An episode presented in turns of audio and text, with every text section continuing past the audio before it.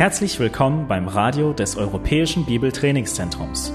Unser Anliegen ist, dass der folgende Vortrag Sie zum Dienst für unseren Herrn Jesus Christus ermutigt.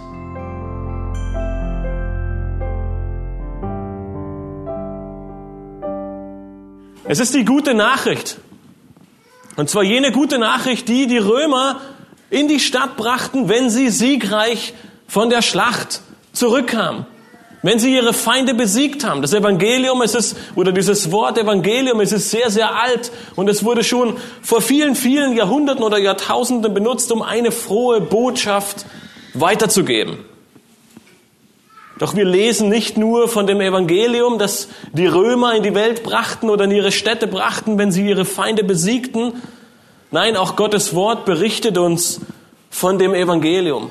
Einem Evangelium, was einen viel größeren Sieg darstellt, einen viel größeren Sieg ausstrahlt als jeder Sieg, den die römischen Soldaten jemals in ihrer Schlacht gewonnen hatten. Dort in Gottes Wort wird uns vom Evangelium berichtet und es zeigt uns auf, was Gott getan hat, um Sünder zu retten. Daher ist es diese gute Nachricht.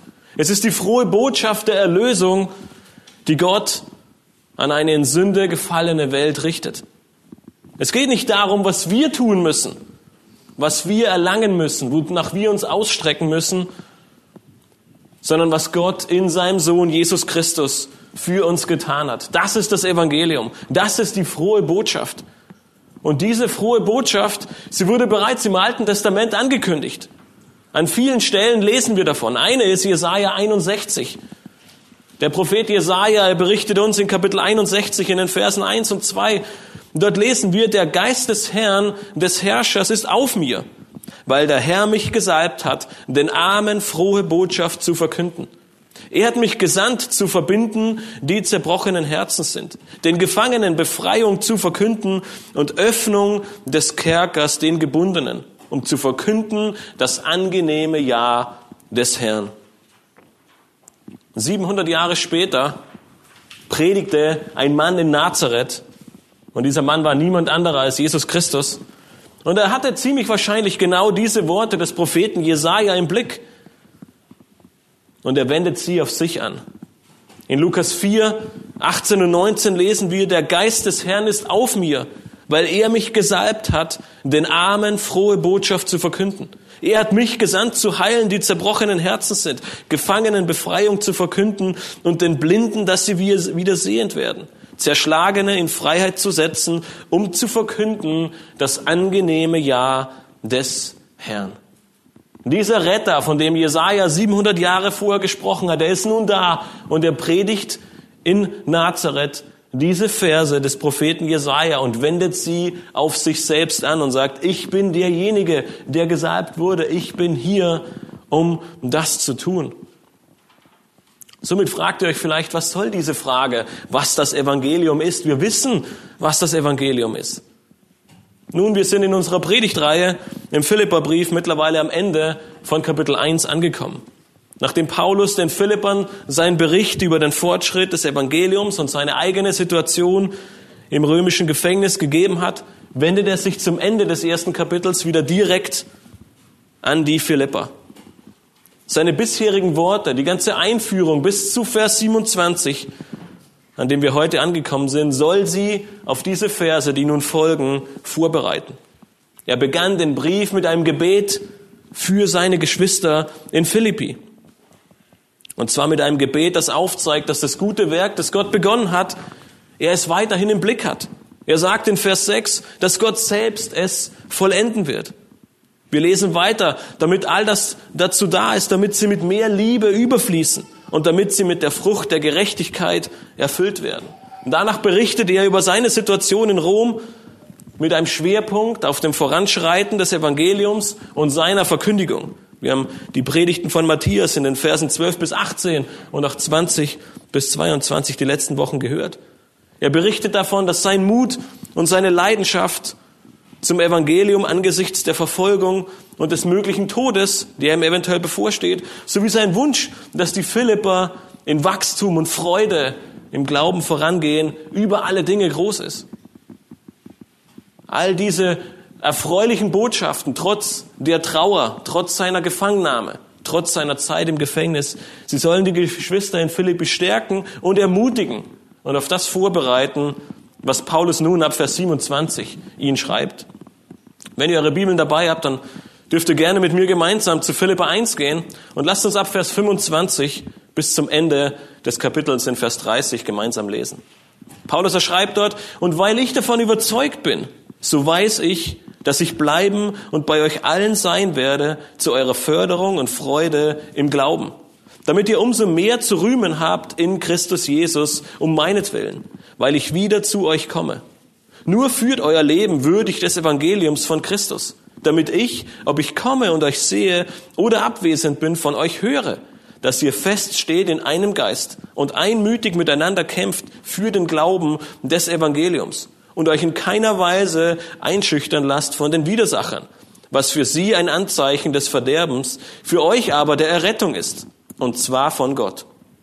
Denn euch wurde, was Christus betrifft, die Gnade verliehen, nicht nur an ihn zu glauben, sondern auch um seinetwillen zu leiden, so dass ihr denselben Kampf habt, den ihr an mir gesehen habt und jetzt von mir hört. In Vers 26, das war der Vers, mit dem wir letzte Woche geschlossen haben, schließt Paulus mit einem Ruhm in und an Jesus Christus. Er sagte in seiner Inhaftierung, sie war nicht schädlich für das Evangelium. Ganz im Gegenteil, sie hat der Verbreitung des Evangeliums gedient. Sein ganzer Bericht, er ist so ermutigend in all der Niedergeschlagenheit, die bei den Geschwistern in Philippi herrschte. Und er sagte, gebt Gott die Ehre. Es gibt keinen Grund, traurig zu sein. Und dann fährt er in Vers 27 fort und macht deutlich, welche Auswirkungen diese Tatsache, welche Auswirkungen das Evangelium im Leben jedes einzelnen der Geschwister haben soll. Und hier kommt nun wieder meine Frage ins Spiel. Was ist das Evangelium? Ja, es ist die frohe Botschaft. Ja, es ist Gottes Geschichte und sein Plan zur Rettung der verlorenen Menschheit. Aber was bedeutet das für mich persönlich? Was bedeutet das für mich, wenn ich heute Morgen hier sitze und sagen kann, ja, ich glaube diesem Evangelium. Ja, ich glaube, dass Jesus Christus für mich gestorben ist. Was bedeutet das Evangelium für mich persönlich? Paulus, er zeigt uns, jeden Einzelnen, in den Versen 27 bis 30, dass das Evangelium mehr ist als bloß eine gute Nachricht. Es geht nicht nur um die Errettung der Menschheit. Er macht deutlich, dass diese Botschaft Spuren in unserem Leben hinterlassen muss. Deshalb ruft er die Philipper und somit auch dich und mich dazu auf, würdig des Evangeliums zu leben. Aber die große Frage, die wir uns stellen, wie sieht ein Leben aus, das würdig dieses Evangeliums ist? Wie sollen wir ein Leben führen, das würdig dem Evangelium ist? Und Paulus ergibt uns in diesen Versen drei Anweisungen mit auf dem Weg, wie das Evangelium in unserem täglichen Leben zum Ausdruck kommen soll. Wie ein Leben aussieht, das wir würdig des Evangeliums führen. Es ist aber nicht nur eine Anweisung für dein persönliches Leben, sondern es ist auch eine Anweisung für jeden Einzelnen von uns als Geschwister hier in dieser Gemeinde. Es ist für die ganze Gemeinde da. Er sagt nicht nur, jeder Einzelne tue, was er möchte, sondern wir werden sehen, dass Paulus die Geschwister in Philippi aufruft, in Einheit gemeinsam als ganze Gemeinde dieses Leben zu führen. Paulus, er macht in diesen Versen deutlich, dass wir als ganze Gemeinde nicht nur das Evangelium eines Tages gehört haben und es zu unserer Rettung gedient hat, sondern dass diese Errettung, dass dieses Evangelium ein völlig neues Leben in uns hervorgerufen hat. Eine neue Schöpfung, wie Paulus an die Korinther schreibt. Gott, er hat uns vom Tod zum Leben geführt. Und die Frage ist, welche Auswirkungen hat dieses Evangelium für unser Leben?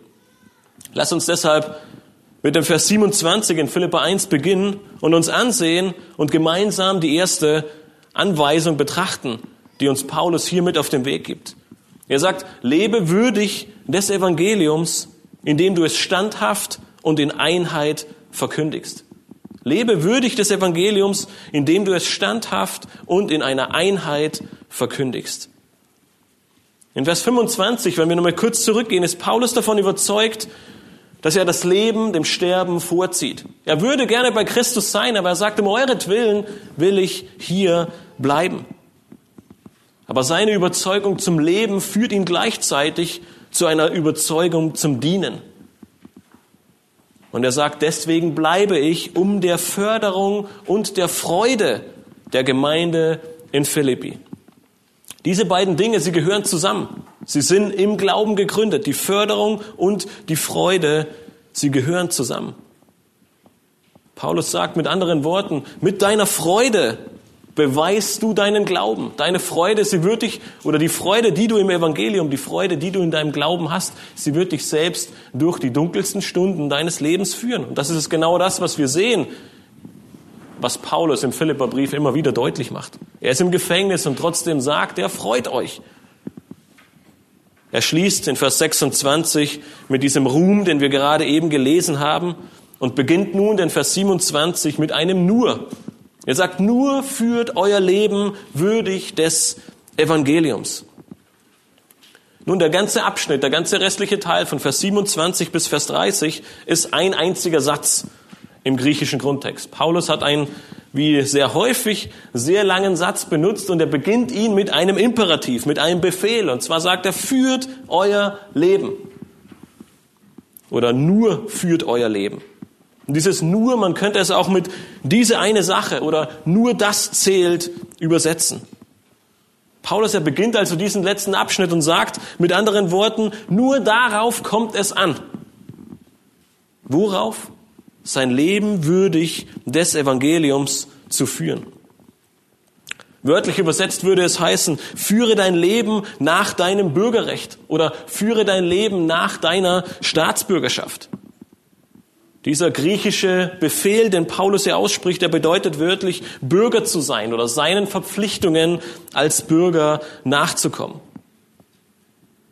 Nun, wenn ihr euch noch an die erste Predigt im Philipperbrief erinnert, dort haben wir viel aus Apostelgeschichte 16 gelesen und festgestellt, dass die Philipper sehr stolz auf ihre römische Staatsbürgerschaft waren.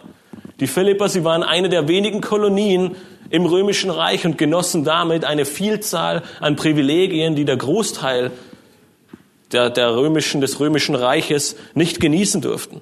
Sie kamen in das, oder sie hatten das Privileg, unter dem römischen Schutz und unter dem römischen Recht in voller Weise zu stehen. Nun, deswegen sagen einige, es ist durchaus möglich, dass Paulus bewusst dieses Wort des Bürgerrechts, der Staatsbürgerschaft benutzt und sagt, wandelt würdig danach, um sie herauszufordern. Was am Ende zu der Frage geführt hat oder führt, von welchem Bürgerrecht spricht Paulus hier eigentlich? Meint er ihr weltliches Bürgerrecht, ihre weltliche Staatsbürgerschaft? Oder greift er hier schon das auf, was wir später in Kapitel 3, Vers 20 sehen, wo er ihnen zuruft, euer Bürgerrecht aber ist im Himmel? Nun, wenn wir diesen ganzen Abschnitt lesen, alles, was er bisher gesagt hat und was folgen wird, dann stellen wir fest, dass sich diese Frage nach, wovon spricht er eigentlich, gar nicht wirklich stellt. Es wird deutlich, dass Paulus beides meint. Er sagt mit anderen Worten, lebe würdig deines Bürgerrechtes und das ist vorrangig dein himmlisches Recht.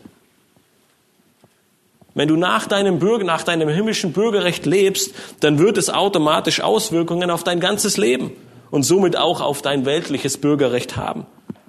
Wenn wir würdig des Evangeliums leben, dann verbindet sich unser weltliches und unser himmlisches Leben.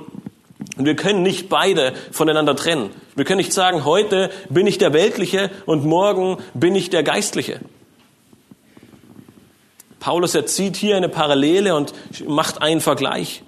Es ist, als ob er sagen würde, ihr seid römische Bürger und seid stolz darauf.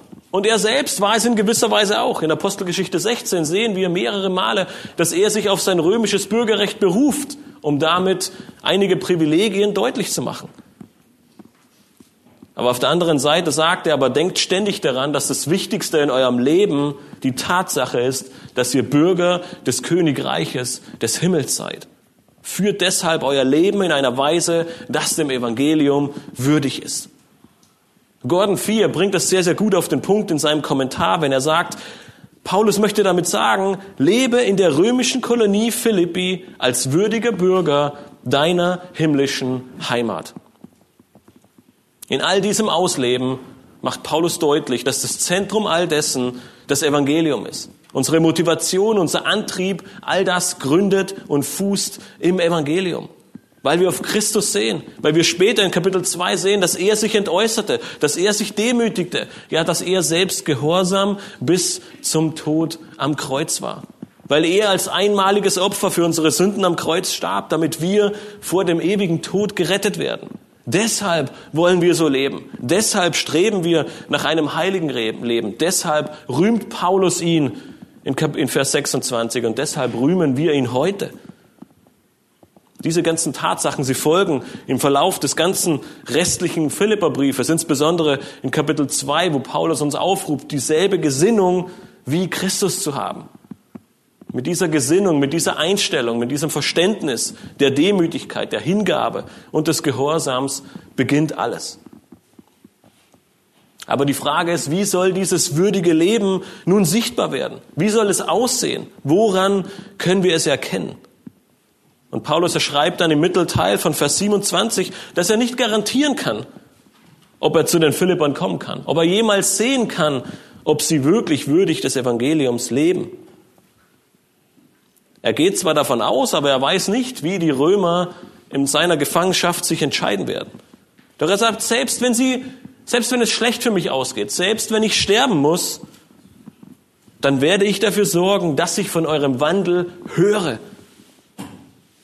Er sagt, also sollte ich wieder erwarten, nicht freigelassen werden, wovon ich zwar stark ausgehe, aber man weiß ja nie, dann werde ich Timotheus zu euch schicken, damit ich von euch höre.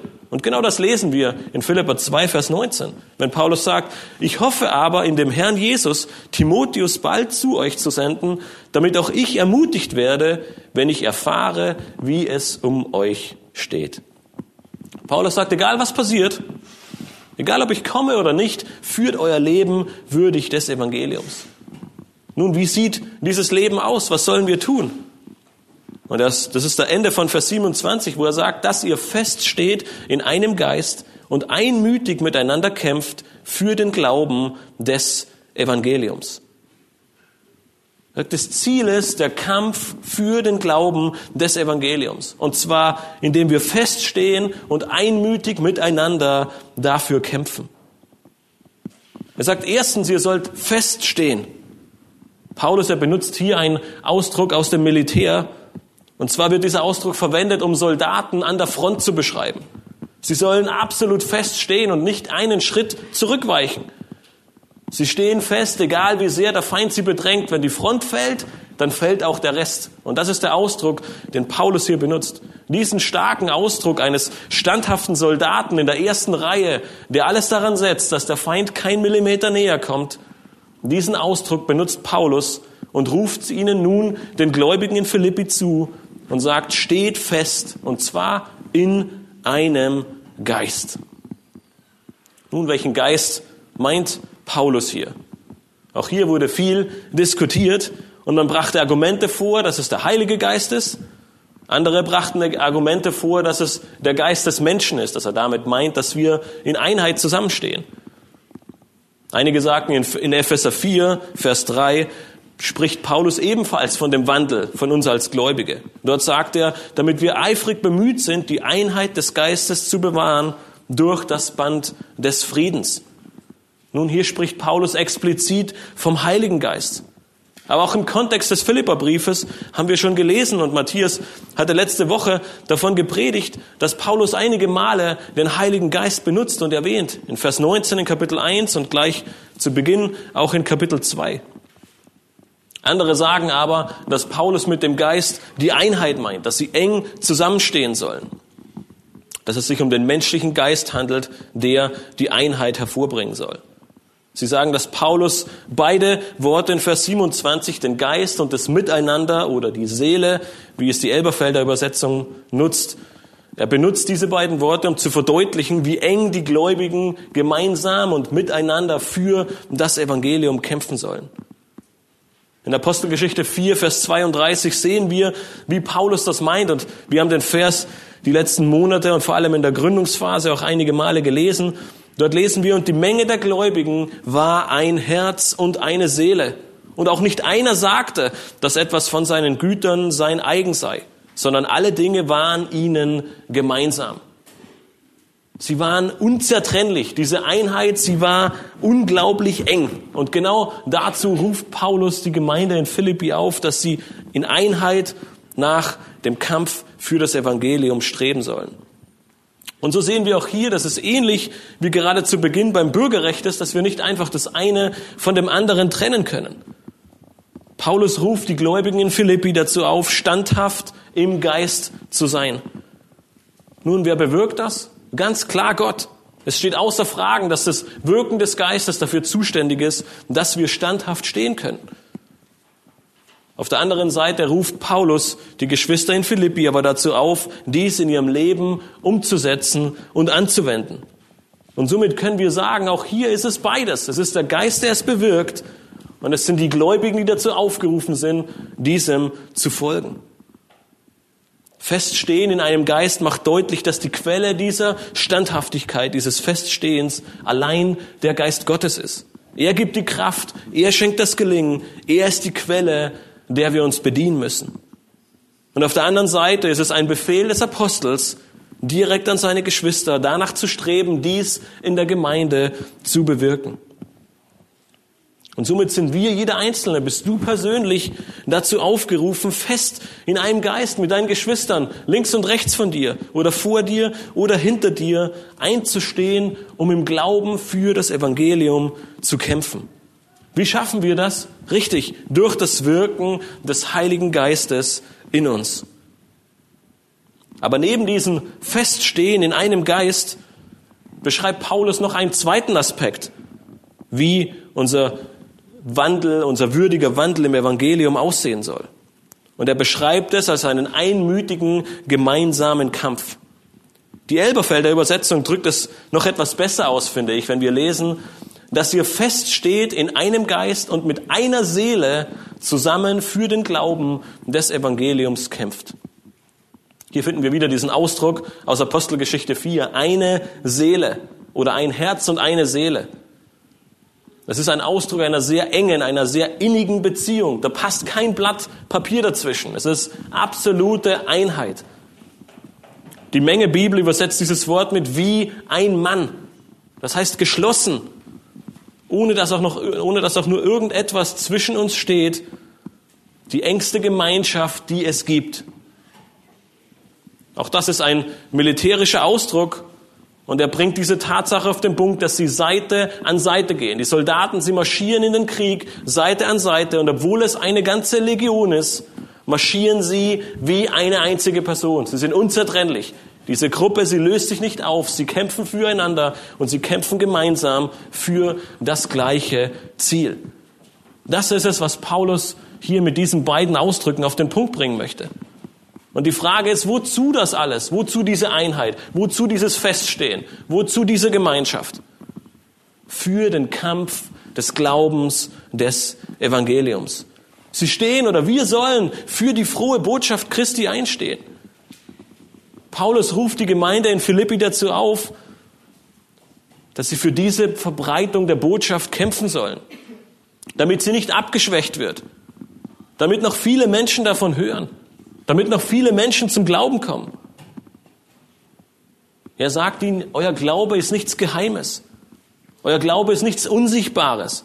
Euer Glaube ist nichts Abstraktes. Dieser Glaube, er hat euch vom Tod zum Leben geführt. Und deshalb ändert sich mit diesem Glauben, ändert sich mit dem Evangelium alles im Leben eines Menschen. Du bist nun eine neue Schöpfung. Deshalb war die Gemeinde in Philippi damals und die evangelische Freikirche Leuchtturm heute dazu aufgerufen, in einem Geist und mit einer Seele gemeinsam für den Glauben des Evangeliums zu kämpfen. Wenn wir als Gläubige nicht danach streben, wenn wir als Gläubige nicht diese Einheit suchen, wenn wir als Gläubige nicht danach trachten, in Einheit und gemeinsam für diesen für dieses Evangelium zu kämpfen, dann sehen wir die Folgen später, wahrscheinlich in einigen Wochen, in Kapitel 4 des Philipperbriefes. Euodia und Syntyche, sie waren zwei Frauen, die viel Zeit scheinbar mit Paulus verbrachten und gemeinsam mit ihm für das Evangelium kämpften. Aber eines Tages kam es dazu, dass sie nicht mehr eines Sinnes waren, dass sie scheinbar nicht mehr den Fokus auf die Einheit und auf die Gemeinsamkeit legten. Und es entstand Streit. Es kam zu Herausforderungen und die Einheit der beiden, ja selbst die Einheit der ganzen Gemeinde, sie stand auf dem Spiel und damit auch das Zeugnis des Evangeliums. Und deshalb ermahnt Paulus diese beiden Frauen in seinem Brief vor der ganzen Gemeinde und ruft einen Bruder dazu auf, die Sache zu klären und ihnen beizustehen, um diesen Streit in Ordnung zu bringen, um würdig des Evangeliums zu wandeln, um standhaft in Einheit und in einem Geist für das Evangelium zu kämpfen. Dieser Aufruf in Vers 27, er macht deutlich, dass das Evangelium nicht nur eine Botschaft ist, an die man glauben kann, sondern es ist eine Botschaft, die Auswirkungen auf unser ganzes Leben hat und auf unser ganzes Leben haben muss. Jeder einzelne von uns, der an das Evangelium glaubt, war vor Monaten, Jahren oder vielleicht Jahrzehnten tot in Sünden. Es gab keine Hoffnung für uns. Es war nichts, was irgendwie hoffnungsvoll für die Zukunft in unserem Leben aussah. Wir waren ein Bürger des Reiches der Finsternis. Aber dann kam das Evangelium in unser Leben, dann kam Jesus Christus in unser Leben, dann haben wir das Wort Gottes gelesen und festgestellt, es gibt einen Retter. Und wir haben diesen Retter um Vergebung gebeten, haben darum gefleht, dass er uns unsere Sünden vergibt. Und er starb für uns am Kreuz. Deswegen sind wir jetzt Himmelsbürger. Deswegen sind wir jetzt Bürger des Reiches Christi. Der Glaube an Jesus Christus ist das, was uns errettet hat. Dieser Glaube ergibt unserem Leben einen Sinn. Und deshalb sollen wir, müssen wir und wollen wir diesen Glauben an Jesus Christus, diese frohe Botschaft in die Welt hinaustragen. Deshalb verkünden wir als Gemeinde am Weihnachtsmarkt das Evangelium. Deswegen bringen wir diese Botschaft an die ungläubige Welt weiter. Deswegen laden wir Menschen ein, zu sehen, wie Gottes neue Schöpfung aussieht und was Jesus Christus für uns getan hat. Der Geist Gottes ist in all dem die treibende Kraft in einem Geist für dieses in Christus zu leben. Und das hat die römische Welt sowohl verändert als auch herausgefordert. Die Gläubigen, sie wurden zu einer ernsthaften Bedrohung für die soziale Ordnung und den Status. Warum? Weil in Rom der Kaiser Gott war. Weil die Heiden ihre eigenen Götter angebetet haben. Weil die moralischen und ethnischen Vorstellungen, die plötzlich die Bibel und das Neue Testament mit sich brachten, nicht dem entsprochen haben, was die Welt leben wollte. Aber die Gläubigen, sie richteten ihr Leben allein auf den einzig wahren und wunderbaren Gott aus. Den Schöpfer des Himmels und der Erde. Allein ihn rühmen sie und allein für ihn führen sie ein Leben würdig des Evangeliums, würdig seines Wortes, fest im Geist und als eine Seele. Liebe Geschwister, das ruft Paul uns, uns hier zu, als Einzelne, aber vor allem auch als ganze Gemeinde, dass wir würdig des Evangeliums leben sollen. Wir als Gläubige, du als Gläubiger, sollst in erster Linie als Bürger des Himmels auf Erden leben. Das bedeutet, dass dein Leben vom Evangelium geprägt ist und nicht den Mustern dieser Welt angepasst. Sei es der Kaiser in der damaligen Welt das humanistische Denken heute oder irgendeine andere weltliche Sichtweise. Paulus, er ruft uns als ganze Gemeinde dazu auf, fest für das Evangelium einzustehen und der Flut an Herausforderungen, an Anfeindungen gegen das Evangelium entgegenzustehen. Die Welt will keine alleinig gültige Wahrheit. Sie will nicht nur einen Weg in den Himmel. Sie hasst den Messias. Sie will nicht bekennen, dass sie Sünder ist. Sie will keine moralischen Regeln und viele andere Dinge. Die Frage ist, wie gehen wir damit um? Geben wir dem nach um des Friedens willen? Sagst du deinen Kollegen und Freunden und deiner Familie nicht die Wahrheit oder nur eine Halbwahrheit, wenn es um das Evangelium geht, um nicht dieser religiöse Spinner sein zu müssen? Schwächst du das Evangelium ab, um nicht von Sünde, Buße und Vergebung sprechen zu müssen? Paulus, er wusste, wie schwer das Leben als Gläubiger war. Er saß schließlich gerade im Gefängnis in Rom und schreibt diesen Brief an seine Geschwister in Philippi. Aber was gab ihm Hoffnung und Kraft? Warum konnte er selbst aus dem Gefängnis heraus allen das Evangelium verkünden und Menschen kamen zum Glauben, selbst vom kaiserlichen Hof? In Vers 19 lesen wir, dass es der Beistand Gottes und die Fürbitten der Gemeinde sind. Er sagt, allen voran ist es Gott, der mir die Hoffnung gibt, der mir die Gnade gibt, der mir die Freude daran gibt, ohne Frage. Aber er sagt im selben Vers, es sind auch die Gebete der Gläubigen, der Gemeinde. Und deshalb folgt in Vers 27 dieser starke Befehl von Paulus. Er sagt, wir müssen als Gemeinde diese Einheit im Geist bilden. Wir sollen gemeinsam wie eine Seele für das Evangelium kämpfen, es verteidigen und dafür einstehen, wo immer es nötig ist. Das Ziel des Evangeliums war und ist immer noch nicht die Zustimmung oder Anerkennung von irgendwelchen Menschen. Wir müssen mit dem Evangelium nicht ein Ja der ganzen Welt bekommen, sondern das Ziel des Evangeliums ist, dass Gott verherrlicht wird, indem schuldige Sünder zur Umkehr und zum Glauben an Jesus Christus kommen. Jeder von uns steht tagtäglich in der Gefahr, darin nachlässig zu werden. Jeder von uns steht tagtäglich in der Gefahr oder in der Herausforderung, sich entscheiden zu müssen, gehe ich diesen Weg und bin ich der Spinner? Muss ich Herausforderungen und Anfechtungen dafür in Kauf nehmen oder gehe ich den einfachen Weg? Deshalb brauchen wir uns als Gemeinde. Deshalb ist die Gemeinde unsere geistliche Familie. Deswegen sind wir als Gemeinde aufgerufen, fest und in Einheit zusammenzustehen uns zu ermutigen und uns zu helfen, uns zu ermahnen, wo es notwendig ist, um für und miteinander gemeinsam würdig des Evangeliums, ein Leben würdig des Evangeliums zu führen, damit wir schlussendlich Gott in allem rühmen können und seinen Namen und sein Evangelium groß machen können. In diesem ersten Vers legt Paulus mit seinem Befehl für ein würdiges Leben den Grundstein. Er macht deutlich, dass wir für das Evangelium kämpfen sollen, dass es notwendig ist und unsere einzige und wichtigste Aufgabe, dieses Evangelium zu verkünden, dieses Evangelium in eine Welt hinauszutragen, die diese frohe Botschaft nicht kennt und die verloren geht, wenn wir das Evangelium nicht verkünden. Doch dieses Leben, es wird nicht ohne Probleme bleiben. Dieses Leben, es wird kein Selbstläufer sein. Das Evangelium, es widerspricht dem weltlichen Denken und steht ihm entgegen. Und weil Probleme und Herausforderungen unweigerlich kommen werden, ist die zweite Anweisung, die Paulus den Gläubigen in Philippi gibt, lebe ein Leben würdig des Evangeliums, indem du dich nicht einschüchtern lässt. Lebe ein Leben würdig des Evangeliums, indem du dich nicht einschüchtern lässt.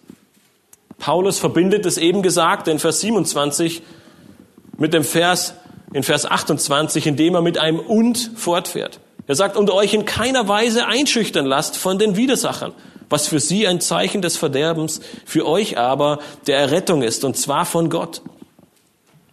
Paulus fährt fort und sagt den Geschwistern in Philippi, dass dies die Auswirkung oder das Ergebnis einer solchen Lebensführung sein wird.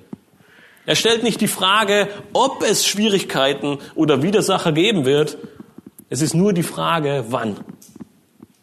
Ein Leben für das Evangelium, das sich in vielerlei Weise gegen den Mainstream, gegen die Sicht der Welt, gegen die Sicht unserer Gesellschaft stellt. Es wird nicht ohne Folgen bleiben. Damals für die Philippa im römischen Reich nicht und auch für uns heute nicht. Deshalb ruft Paulus ihnen gleich zu Beginn zu, lasst euch in keiner Weise einschüchtern.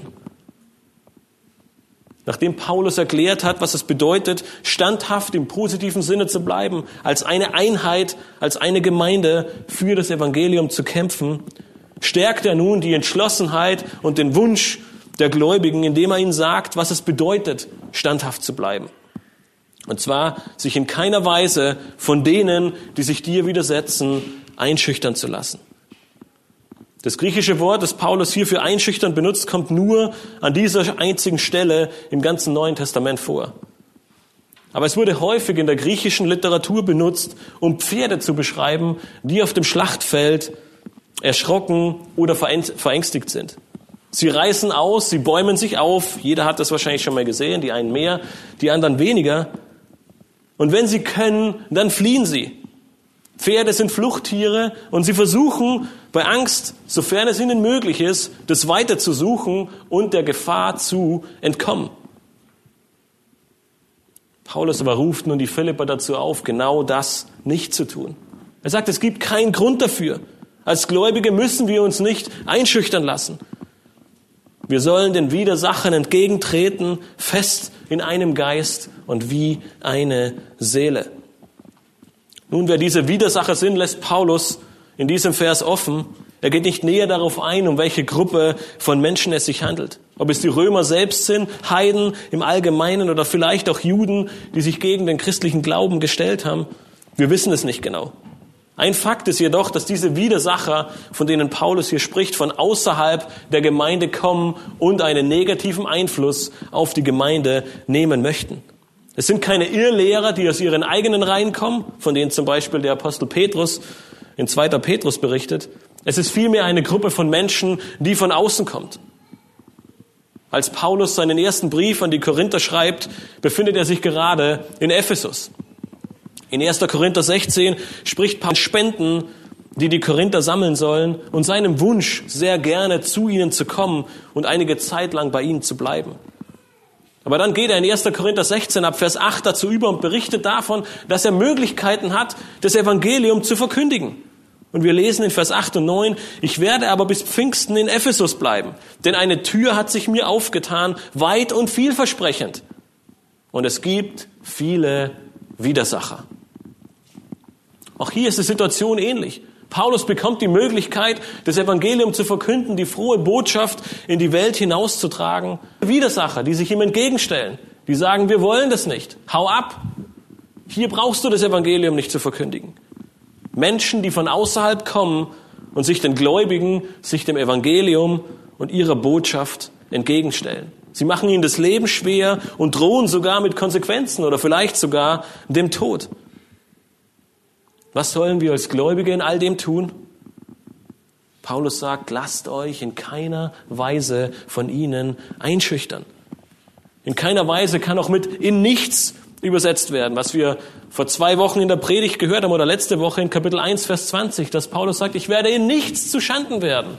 Und hier sagt er genau das Gleiche. Lasst euch in nichts von ihnen einschüchtern. Ihr müsst keine Angst haben. Wie bereits in Vers 27 wird deutlich, dass wir standhaft bleiben sollen. Es gibt keinen Grund, uns einschüchtern zu lassen. Warum? Nun zum einen, weil wir an vielen Stellen lesen, Matthäus 28, 20 ist einer der größten Verse, der uns sagt, Jesus Christus wird bei uns sein. Immer, von heute bis in alle Ewigkeit. Es gibt keinen Grund, sich zu fürchten. Es gibt keinen Grund, sich einschüchtern zu lassen. Aber Paulus, er liefert uns hier selbst einen anderen Grund, warum wir uns nicht einschüchtern lassen sollen. Und zwar ein Zeichen. Und es ist ein zweifaches Zeichen. Er sagt zum ersten, wenn die Widersacher kommen und euch einschüchtern, dann ist es ein Zeichen für die Widersacher zu ihrem Verderben.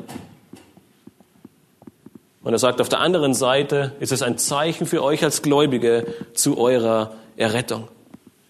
Paulus ermutigt die Gläubigen in ihrem Umfeld, in ihrem feindlichen Umfeld, indem er ihnen versichert, dass ihre Standhaftigkeit, dass ihre Einheit für den Kampf des Glaubens an Jesus Christus, für sein Evangelium ein Zeichen dafür ist, dass sie errettet sind und dass sie es auch bis in alle Ewigkeit bleiben werden. Und es ist nicht irgendein Zeichen, sondern er sagt, es ist ein Zeichen von Gott. Nun sucht ihr manchmal auch ein Zeichen, ob ihr wirklich errettet seid? Fragt ihr euch manchmal oder betet ihr darum, Gott, schenk mir ein Zeichen, ob ich wirklich errettet bin. Bestätige meinen Glauben durch ein Zeichen. Nun, Paulus macht deutlich, hier ist das Zeichen. Das ist das Zeichen, dass ihr wirklich errettet seid. Jeder Gläubige darf wissen, dass sein fester Glaube an Christus und die damit verbundenen Widersacher, die Probleme, die Anfeindungen, der Stress, all die Herausforderungen das Zeichen sind, dass ihr gegenwärtig gerettet seid und eine ewige Erlösung vor euch habt. Und das war nicht das Zeichen, das ich gesucht habe, Es war doch irgendwie ein Strahl vom Himmel, dass Gott mir zeigt, du bist errettet. Aber Paulus sagt, nein, unser Zeichen, dass wir errettet sind, ist, dass wir mit der frohen Botschaft, mit dem Evangelium auf Widerstand stoßen werden. Die Welt hasst diese Botschaft, aber Paulus sagt, das dient euch zum Zeichen. Paulus sagt, dass die Anfeindungen, die Herausforderungen nicht ein Schicksalsschlag sind, den wir uns einfach ergeben müssen oder den wir einfach ertragen müssen. Nein, er sagt, das ist ein deutliches Zeichen eurer ewigen Errettung. Er sagt, während es die Widersacher zum Verderben führt, und hier spricht er von diesem ewigen Gericht, von der ewigen Verdammnis, wird es den Gläubigen ein Beweis zur Errettung sein. Paulus er ermutigt die Philipper, indem er zeigt, dass jeder Widerstand, dass jede Anfeindung, dass all die Herausforderungen ein Zeichen dafür sind, dass sie wirklich errettet sind. Von daher sollen sie sich nicht einschüchtern lassen. Sie sollen sich nicht davon irritieren lassen, dass es Probleme gibt und dass Menschen aufstehen werden und sagen werden, wir wollen diese Botschaft nicht hören. Ihr Verderben ist die Konsequenz ihres falschen Handelns.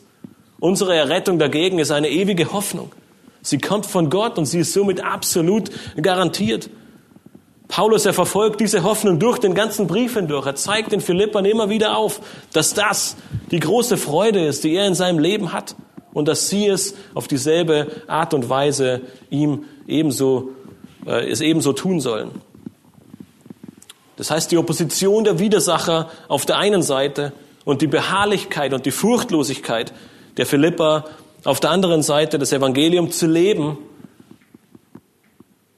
und diese frohe Botschaft in die Welt hinauszutragen. Tragen. Sie dient als ein Zeichen ihrer Erlösung und zwar von Gott. Dieser kleine, scheinbare oder unscheinbare Anhängsel, er ist sehr wichtig und eine großartige Ermutigung und eine großartige Hoffnung.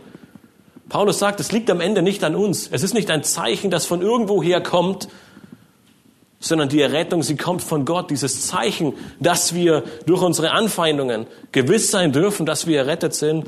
Es ist ein Zeichen für unseren Glauben, für unsere ewige Errettung. Und dieses Zeichen, es kommt direkt von Gott. Paulus Worte in diesem Vers, sie dürfen für jeden Einzelnen von uns eine doppelte Ermutigung sein. Alle Anfeindungen und Herausforderungen aufgrund unseres Glaubens, sie dienen dazu, dass wir einen festen Beweis, eine feste Zusicherung haben, dass wir errettet sind, dass Gott uns Erlösung geschenkt hat. Du darfst felsenfest davon überzeugt sein. Das ist, was Paulus hier deutlich macht. Auf der anderen Seite ist aber auch die endgültige Zerstörung alles Bösen ein Zeichen. Nun, es ist kein direkter Grund zur Freude, denn mit diesem Verderben, mit dieser Zerstörung geht einher, dass alle Ungläubigen für ewig in die Hölle geworfen werden. Doch damit erfüllt Gott einen weiteren Aspekt seines Wortes. Er erfüllt sein Versprechen, dass er sagt, dass er eines Tages alles Böse beseitigen wird. Dass eines Tages sein errettetes Volk, jeder einzelne Gläubige bei ihm sein wird, in einer Welt, in der Gerechtigkeit wohnt, in einer Welt, in der es keine Sünde gibt, in einer Welt, in der es keine Leiden gibt, in einer Welt, in der alles so ist, wie es von Anfang an geplant war.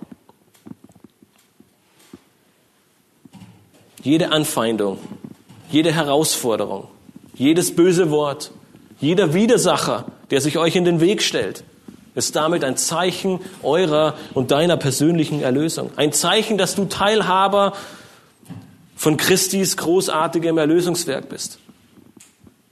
Hast du Widersacher und Anfeindungen und Herausforderungen jemals von diesem Standpunkt aus betrachtet? Es ist eine große Ermutigung zu wissen, wenn du das Evangelium verkündigst und du kriegst Widerstand. Ich bin errettet. Ich weiß, dass ich errettet sein darf. Ich verkündige das Evangelium und die Menschen hassen mich dafür. In den letzten beiden Versen unseres heutigen Abschnitts begründet Paulus das bisher Gesagte.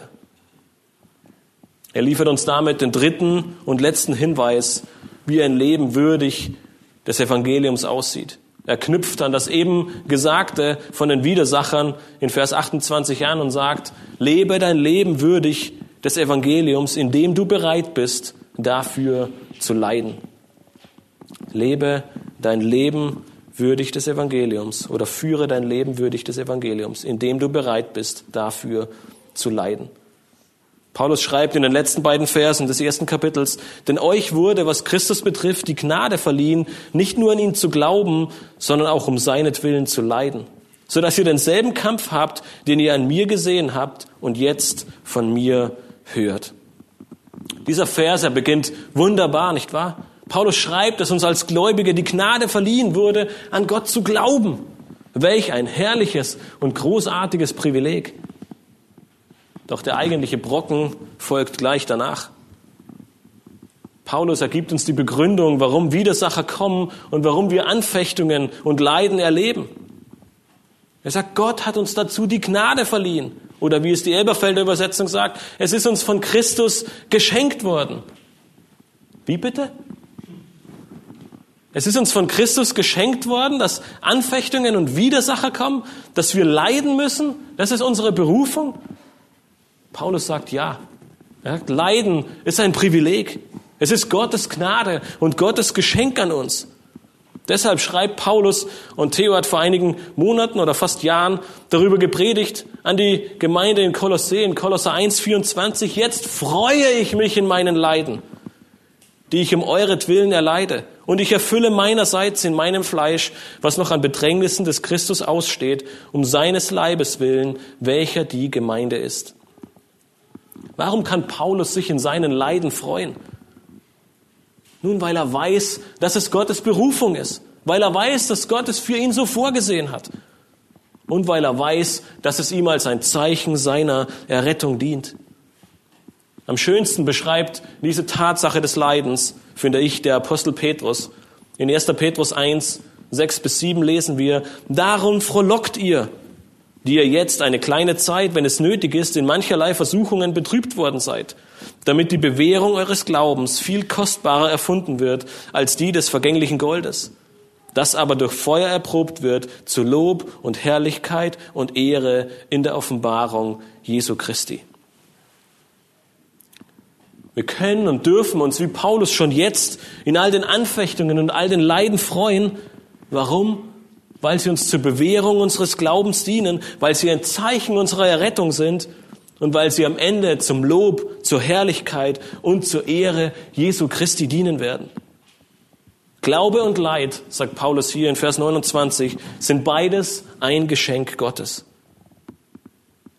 Seht ihr den Unterschied zu Vers 28? Den Ungläubigen, den Widersachern wird das Evangelium zur Zerstörung und zum ewigen Verderben führen und dienen.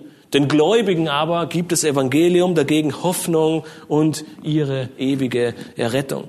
Dafür lohnt es sich zu leiden. Es ist jede Anstrengung wert, jeden Schlag des Widersachers können wir damit wegstecken, denn wir sind dazu berufen und Christus wird dadurch verherrlicht.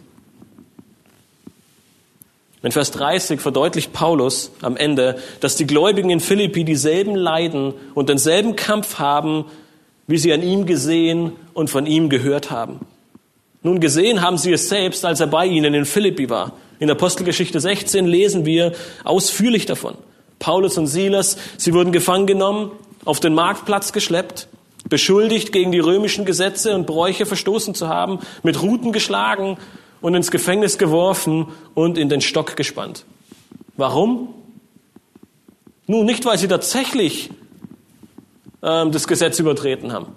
Nicht, weil sie sich schlecht verhalten haben. Nicht, weil sie es verdient hätten, in das Gefängnis geworfen zu werden und geschlagen zu werden, sondern ausschließlich allein aufgrund ihrer Botschaft, aufgrund des Evangeliums. Und ebenso haben die Philipper davon gehört. Von Paulus Gefangennahme, seiner abenteuerlichen und beschwerlichen Reise nach Rom und seiner Zeit im Gefängnis, die er immer noch absitzt, als er diesen Brief schreibt. Paulus sagt ihnen nun in Vers 30, dass es ihnen genauso ergehen wird. Sie werden denselben Kampf haben wie er. Nun, dieser Kampf, er beschreibt einen Wettkampf, einen Kampf in der Arena. Also kein Spaziergang, kein kleines Kämpfchen, sondern unter Umständen ein Kampf auf Leben und Tod.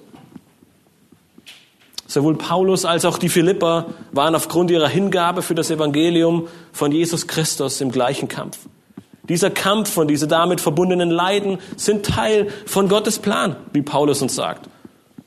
Nun, das ist nicht der Teil der Schrift, das sind nicht die Verse, die wir im ersten Moment am liebsten lesen.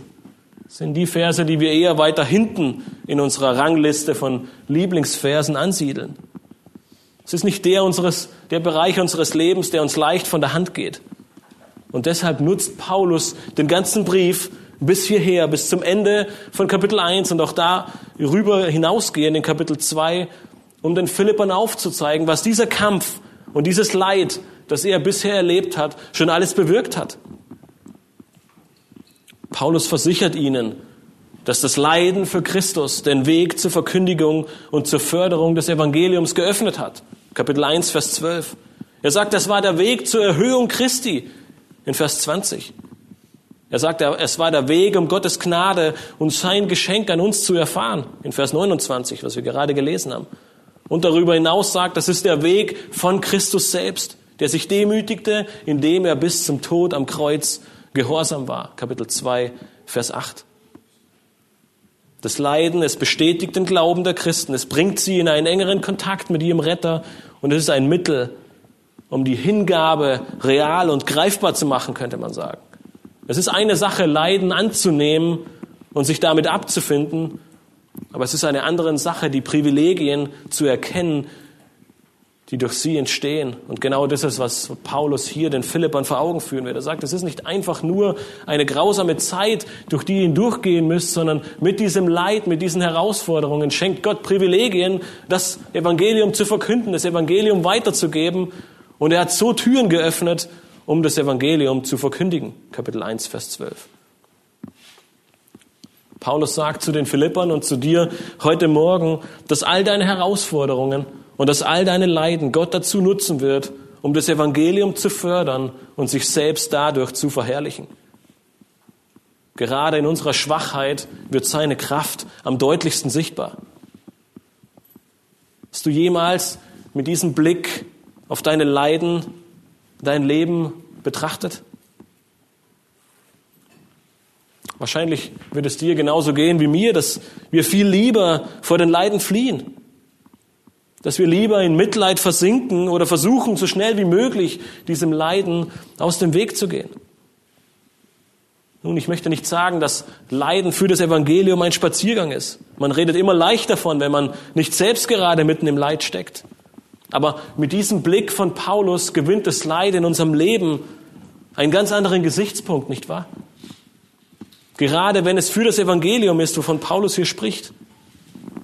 Aber diese Ausrichtung, dieses Verständnis, das Paulus uns hier am Ende von Philippa 1 gibt, es ist völlig konträr zu unserem weltlichen und westlichen Denken des Christen, der Christenheit. Uns soll es doch gut gehen. Wir wollen Frieden, Ruhe und Geborgenheit. Kein Stress, viel lieber chillen. Nicht anecken und bloß kein Leid. In Philipp 1 lesen wir von Paulus erstaunlichem Mut, das Evangelium trotz Gefahr und Leid weiter zu verkündigen. Vor den römischen Soldaten, mitten im Herzen des römischen Reiches, am Hof des Kaisers und selbst vor dem Kaiser selbst. Genau diesen Mut, genau diese Hingabe, genau diese Standhaftigkeit Genau diese Einheit, die gefördert werden soll, ruft er hier den Philippern zu, damit auch sie als Einzelpersonen, aber vor allem als ganze Gemeinde hinausgehen und dieses Evangelium verkündigen. Und ja, Paulus sagt uns heute, dass wir genau dasselbe tun sollen. Wir sollen als Einzelperson, wo es uns möglich ist, auf Arbeit, in der Familie, in der Nachbarschaft oder wo auch immer, das Evangelium verkünden, aber vor allem als ganze Gemeinde ein Leuchtturm sein, ein Licht sein in dieser Welt, dass die Menschen erkennen, dass es eine Lösung auf all ihre Probleme gibt, dass es einen Weg gibt, der sie wegführt von ihrer Verdammnis und hinführt zur ewigen Errettung. Paulus macht deutlich, dass es keine Möglichkeit von Rückzug gibt, dass es keine Möglichkeit gibt, die Füße stillzuhalten, oder ein Versuch, eine, eine, politisch korrekte Verkündigung des Evangeliums anzustreben, ohne dabei das Evangelium zu leugnen oder Gott die Ehre zu nehmen. Wir sind vielmehr dazu aufgerufen, ohne Einschüchterung und mit einer völligen Bereitschaft zum Leiden, mit einer Seele und fest in einem Geist, würdig des Evangeliums zu leben und es mit voller Freude zu verkündigen. Das ist eine große Herausforderung für unser heutiges Christsein. Wir leben in einer sozialliberalen, säkulären, humanistischen und postmodernen Gesellschaft, in der uns gesagt wird, dass es besser ist, den Mund zu halten und unseren Glauben für uns persönlich zu Hause in unserem stillen Kämmerlein auszuleben. Doch Paulus ruft uns in diesen Versen zu, es gibt keinen Weg des Rückzugs. Lebe dein Leben würdig des Evangeliums. Kämpfe Seite an Seite mit deinen Geschwistern in der Gemeinde für den Glauben des Evangeliums. Lass dich nicht einschüchtern und sei bereit, für deinen Glauben zu leben, weil es ein Geschenk Gottes ist und ein Zeichen deines rettenden Glaubens. Paulus, er zeigt uns in diesem Abschnitt auf, wie ein Leben aussieht, das wir würdig des Evangeliums leben. Wir stehen fest in einem Geist, sowohl im Blick auf den Heiligen Geist, der die Quelle dieses Wandels ist, als auch im Blick auf als ganze Gemeinde gemeinsam in Einheit voranzugehen. Die Ermutigung zum gemeinsamen Kampf für das Evangelium zeigt uns die Ausrichtung und die Zielsetzung für uns als ganze Gemeinde auf. Gleichzeitig ist es eine Ermahnung, damit Uneinigkeit und Konflikte, wie wir sie später in Philippa 4 sehen, im Keim erstickt werden. Wie oft rauben Konflikte, Debatten, Gespräche über eigentlich unwichtige oder oft nebensächliche Fragen alle Kraft und Zeit. Paulus sagt, so sollen wir nicht unser Leben würdig des Evangeliums führen, sondern wir sollen uns darauf besinnen, Gottes Wort zu verkündigen. Die Ermahnung, sich nicht einschüchtern zu lassen, verdeutlicht die Gewissheit, dass Widersacher und Anfeindungen kommen werden. Für jeden Einzelnen, aber auch für uns als ganze Gemeinde. Am Ende stellt Paulus klar, dass Leiden um des Evangeliums willen nicht vermeidbar ist. Im Gegenteil, es ist ein Geschenk Gottes und es dient uns und es dient am Ende der Förderung des Evangeliums. Nun, diese Sichtweise des Glaubens entspricht nicht unbedingt unseren Vorstellungen. Wir würden manchmal viel lieber gern dieses ruhige Leben leben, an dem wir uns so gewöhnt haben. Doch schnell stellen wir meistens selbst fest, wenn wir dieses ruhige Leben leben, Meistens aufgrund der Tatsache, weil wir die Wahrheit verschweigen.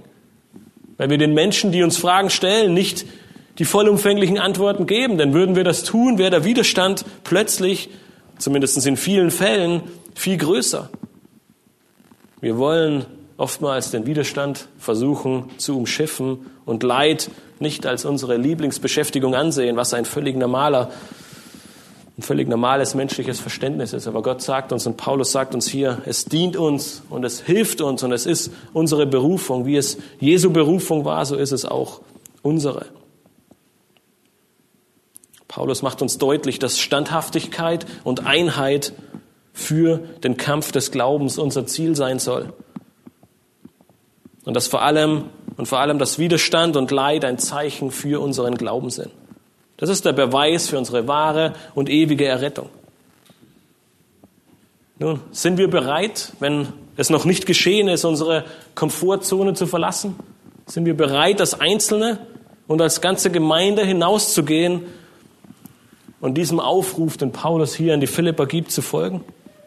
Lasst uns gemeinsam ermutigen, lasst uns gemeinsam anspornen, lasst uns gemeinsam helfen, diesen Weg zu gehen und ein Zeichen zu sein in dieser Welt befähigt durch den Heiligen Geist, wie eine Seele gemeinsam für den Glauben des Evangeliums zu kämpfen.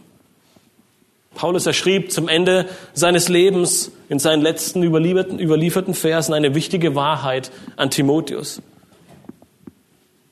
Und ich hoffe, dass wir uns diese Wahrheit, die wir gleich lesen, und damit möchte ich schließen, als ganze Gemeinde zu Herzen nehmen und wirklich danach trachten. Diese Wahrheit, wir finden sie in 2. Timotheus 4, Vers 2 bis 5. Und sie trifft ähm, sehr, sehr gut die Situation, in der wir uns äh, in unserer westlichen Welt befinden. Paulus, er schreibt an Timotheus in seinen letzten Worten, bevor er ähm, in Rom hingerichtet wird, ab Vers 2 in Kapitel 4. Verkündige das Wort, tritt dafür ein, sei es gelegen oder ungelegen. Überführe, tadle, ermahne mit aller Langmut und Belehrung. Denn es wird eine Zeit kommen, da werden sie die gesunde Lehre nicht ertragen, sondern sich selbst nach ihren eigenen Lüsten Lehrer beschaffen, weil sie empfindliche Ohren haben. Und sie werden ihre Ohren von der Wahrheit abwenden und sich den Legenden zuwenden. Du aber bleibe nüchtern in allen Dingen, erdulde die Widrigkeiten, tue das Werk eines Evangelisten, richte deinen Dienst völlig aus.